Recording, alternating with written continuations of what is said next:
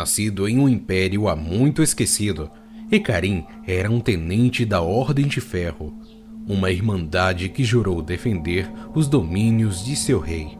À medida que Ecarim foi acumulando vitórias montado em seu poderoso cavalo de batalha, o comandante da Ordem de Ferro começou a ver nele um potencial sucessor, assim como um lado sombrio cada vez mais exacerbado. Sua obsessão pela glória estava corroendo sua honra, e, com o passar do tempo, o comandante percebeu que seu tenente nunca poderia liderá-los.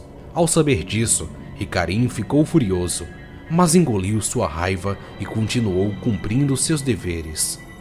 Quando eles partiram novamente para a guerra, o comandante se viu cercado pelos inimigos e isolado dos outros cavaleiros. Vendo isso como uma oportunidade, Ecarim virou as costas e o abandonou à própria sorte. Ao final da batalha, sem saber o que Ecarim tinha feito, a Ordem de Ferro se ajoelhou no chão ensanguentado e jurou lealdade a ele. De volta à capital para formalizar seus votos, Ecarim reuniu-se com Calista, a general de maior confiança do rei. Ela reconheceu seu talento e liderança, e quando a rainha foi ferida por uma lâmina envenenada de um assassino, Calista ficou tranquila em saber que a Ordem de Ferro ficaria com o rei enquanto ela procurava uma cura. No entanto, consumido pela paranoia, o rei virou-se contra aqueles que ele acreditava estarem tentando separá-lo de sua esposa moribunda e despachou Ecarim para reprimir rebeliões em todo o reino. A Ordem de Ferro então ganhou uma terrível reputação como executores implacáveis da vontade do rei. Cidades e vilarejos foram incendiados, centenas morreram na ponta da espada. Como já era de se esperar, quando a rainha morreu, Ecarim decidiu transformar o luto do rei em ódio e pediu autorização para invadir terras estrangeiras no comando da Ordem de Ferro. Ele se vingaria da morte dela, fortalecendo ainda mais sua sombria reputação de carrasco. Quando Calista voltou antes que eles partissem, ela tinha encontrado a cura nas distantes Ilhas das Bênçãos, mas já era tarde demais. Sem acreditar nela, o rei mandou prendê-la por traição. Ecarim ficou intrigado com o que ouviu e decidiu visitá-la em sua cela, e os dois conversaram sobre a neblina branca que protegia as ilhas de todos os invasores, e também sobre a imensa riqueza dos habitantes, incluindo as lendárias Águas da Vida. Sabendo que só Calista poderia levá-los até lá, Ecarim a convenceu a guiar a frota real através do véu que escondia as Ilhas das Bênçãos. Eles desembarcaram na cidade de Elia, carregando o corpo da rainha em uma solene procissão.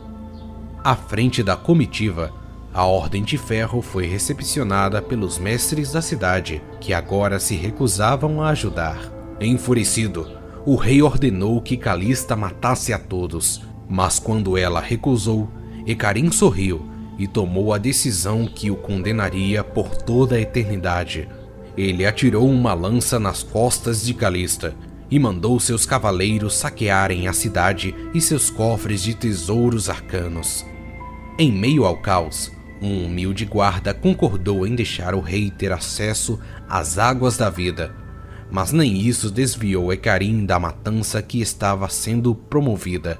Foi então que a ruína das Ilhas das Bênçãos o pegou quase totalmente de surpresa. Um sopro de uma força mágica varreu a cidade de Elia, destruindo os últimos edifícios e deixando os destroços suspensos em uma luz turva. Na sequência veio a névoa negra, um furacão labiríntico que arrastava todas as criaturas vivas que caíam em seu abraço estridente e agitado Ecarim tentou reagrupar a Ordem de Ferro, na esperança de voltar ao navio, mas a névoa foi envolvendo um por um enquanto eles tentavam fugir. Sozinho e obstinado até o último instante, o cavaleiro comandante foi finalmente levado pelas sombras. Ele e sua majestosa montaria se fundiram em uma abominação fantasmagórica e monstruosa que refletia toda a maldade existente no coração de Ecarim uma criatura rancorosa e odiosa atrelada à névoa negra e, acima de tudo, escravizada por ela. Preso às Ilhas das Sombras por toda a eternidade, a existência de Ekarim é uma zombaria sinistra de sua antiga vida, condenado a patrulhar as terras assombradas que um dia quis conquistar.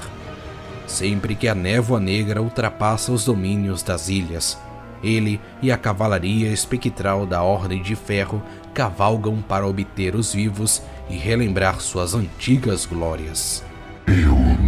Descanso.